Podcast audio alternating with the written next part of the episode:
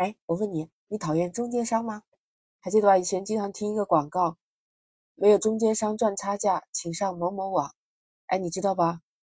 这中间商也跑到了学生家庭里面去了。欢迎走进简化生活，我是主播 Lisa。最近有朋友在诉苦，他说现在一个大学生每个月的生活费真的不便宜啊。他说的是除开学费，就是每个月生活的费用，包括学习、吃饭。还参加其他的什么班呢，或者是培训之类的费用。那学生的生活费，高中的时候，我们家长可能是按天给的，或者是按周给，对吧？但大学的话，那至少是得按月吧。像很多家长的孩子上大学都不一定在当地的这个城市，那他有可能就是按一个学期就给掉了。那其实孩子们到了大学以后，真的会合理规划自己的生活费用吗？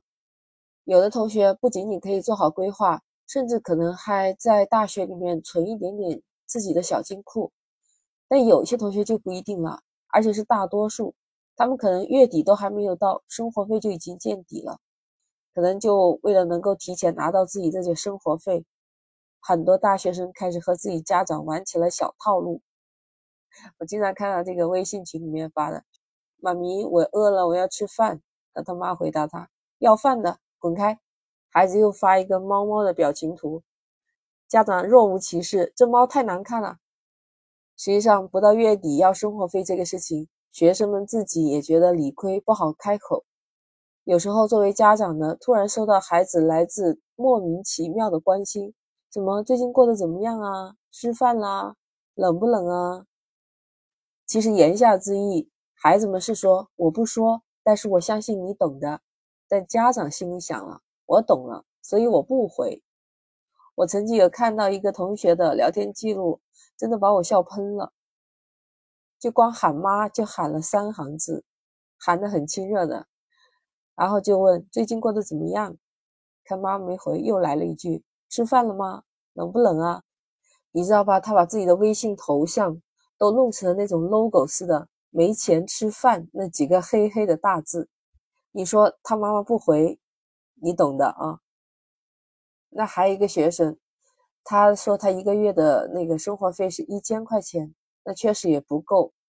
当然了，紧巴巴的吧，反正也能凑合着。但是他终于忍到了大三的时候，他想要提一提涨生活费的要求，然后给他妈发了个微信，他说：“妈，我现在都大三了，一个月一千真的不够用啊，可不可以多给五百？”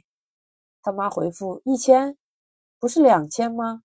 他儿子回复什么时候给的我两千？一直都是一千啊。他妈说从大二开始我就和你爸说给你两千了。没想到就这么一个小小的申请，竟然意外暴露了他爸爸这个中间商。我可怜的大学生啊！不过真的看得出来，这是亲爸，不是亲爸不会干出来这个事情。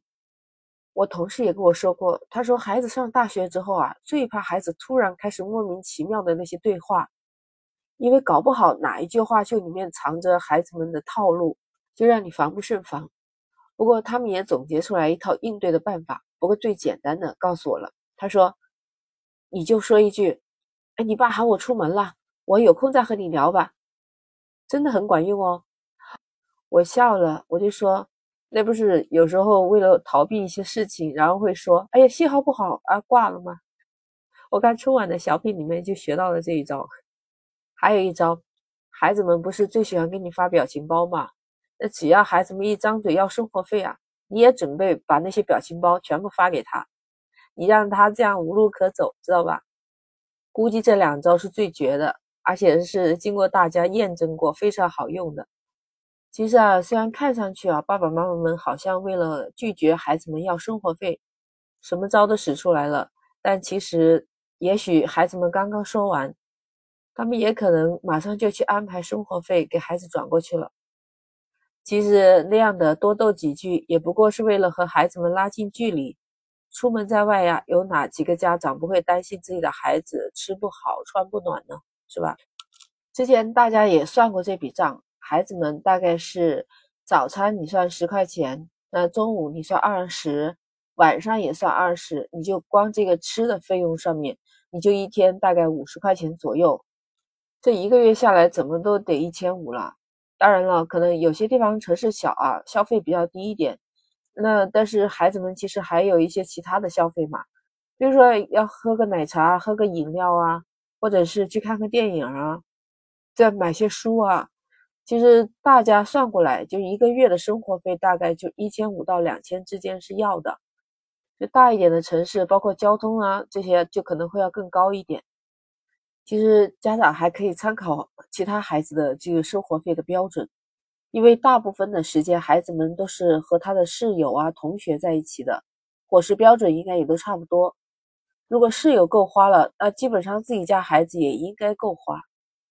不知道你觉得现在大学生一个月生活费多少钱合适呢？欢迎在评论区留言。如果你喜欢，就点击关注、订阅“简化生活”。那 Lisa 今天就聊到这儿，我们下期再见。